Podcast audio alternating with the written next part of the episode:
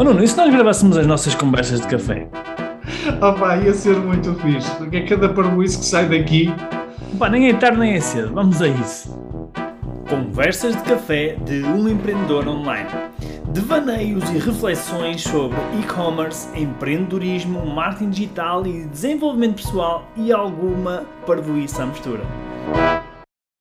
Olha, uma, uma das coisas que eu vejo muito, mas muito a acontecer é uh, responsáveis de loja lançam as suas lojas, ok? As suas lojas online, os seus negócios online, e depois, ok, percebem que têm que vender.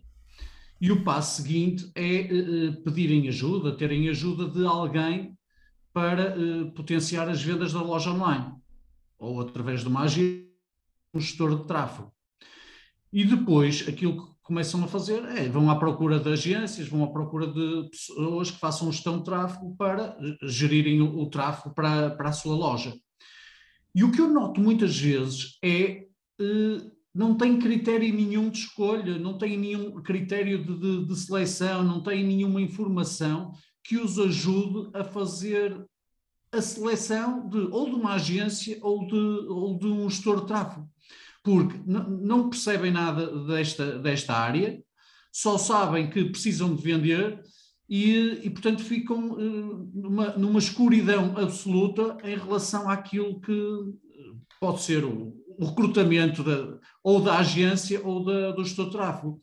E o que acontece normalmente é por conselhos de amigos, de pessoas conhecidas, alguém que falou, e portanto não é assim um, um processo de, de seleção eh, muito rigoroso e, para além disso, para uma área que é tão importante, porque depois vai uh, ter aqui uma, uma.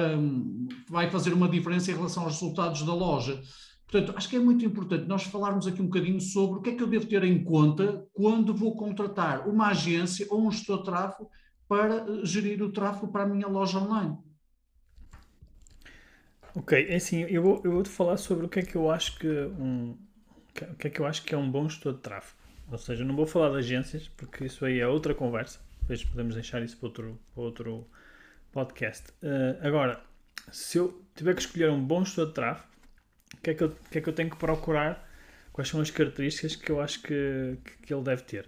E por acaso este, este exercício foi, foi engraçado porque eu já fiz este exercício aqui há uns dias atrás, porque a minha mulher perguntou-me o que é que era um gestor de tráfego e o que é que, pronto, o que, é que, o que, é que a gente devia procurar num, num, num estudo de tráfego.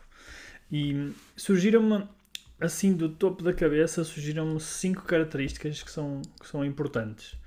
E a primeira característica que, que, eu, que eu acho que a gente deve procurar num estudo de tráfego é uh, ele ser uma pessoa, ele ou ela, né, serem, serem pessoas organizadas. Uh, é fundamental que eles sejam organizadas, porquê? Porque quando nós fazemos gestão de tráfego, nós trabalhamos com diversas ferramentas diferentes uh, e dentro dessas ferramentas há múltiplas possibilidades, há dezenas ou centenas de possibilidades para nós fazermos campanhas, fazemos segmentações de públicos, fazemos criativos, ou seja, anúncios diferentes. Há mesmo, ou seja, se nós multiplicarmos as possibilidades que existem, existem milhares de, de possibilidades. E então, se a pessoa não for organizada, ela não vai conseguir depois perceber o que é que está a acontecer. Ela tem que saber organizar, tem que ter um, uma estrutura da organização que lhe permita depois fazer uma segunda coisa que é outra característica que o gestor de tráfego tem que ter, que é ser analítico. Não é? Se eu tenho tantas possibilidades e tenho tantas variáveis diferentes que me permitem fazer é? Muitos, muitas coisas e que permitem gerar resultados também diferentes, então como é que eu consigo avaliar e melhorar, não é? Então essa pessoa tem que ter uma capacidade de análise de dados. Ela tem que gostar de analisar, tem que saber para onde é que deve olhar, não é? para que momento é que deve olhar, porque quando nós falamos de gestão de tráfego, muitas vezes surge o conceito de funil de vendas, não é? E, e, na, e na, num, num funil de vendas, principalmente online, não é?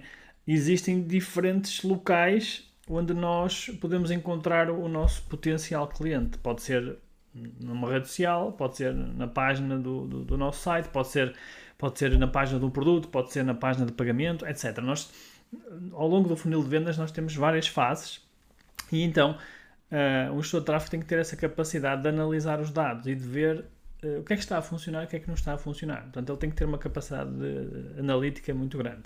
E isso leva-me para o terceiro ponto, que é ele tem que ser estratega, porque ele tem que perceber, ok, o que é que eu posso, olhando para os dados, não é? Olhando para os dados, o que é que eu posso fazer, que estratégias é que eu posso implementar para melhorar os meus números, para melhorar os meus resultados, não é? Portanto, se ele não tiver uma capacidade estratégica, vai ser muito difícil ele conseguir definir um, um plano de ação. Portanto, uh, quando nós escolhemos um gestor de tráfego, nós queremos alguém que também seja capaz de, de delinear uma estratégia com base na informação que ele recebe, com base nos números que ele, que ele recebe.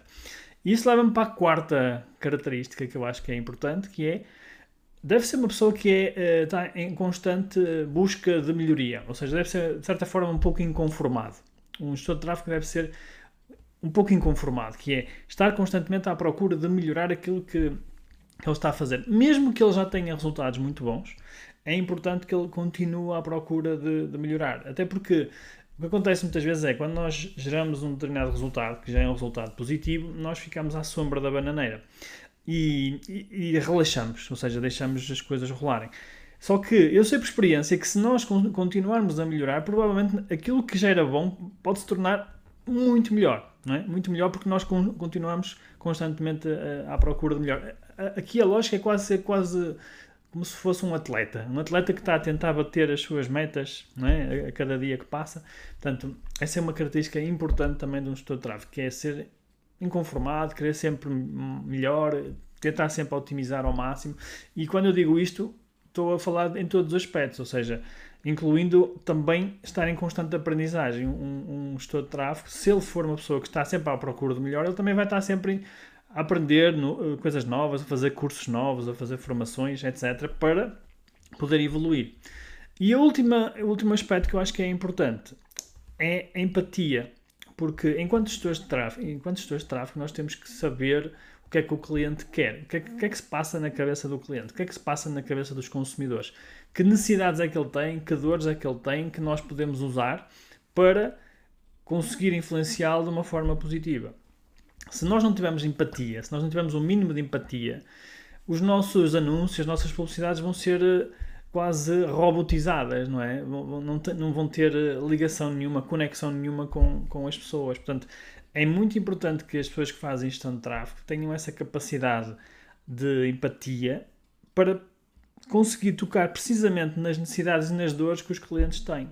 E assim, dessa forma, muito mais facilmente vão conseguir influenciá-los, levá-los a, a, a, comprar um produto, levá-los a ver um produto, levá-los a, a alguma ação que seja, que seja importante. Portanto, diria que são estas cinco características: organização, ser analítico, estratega, inconformado e empático.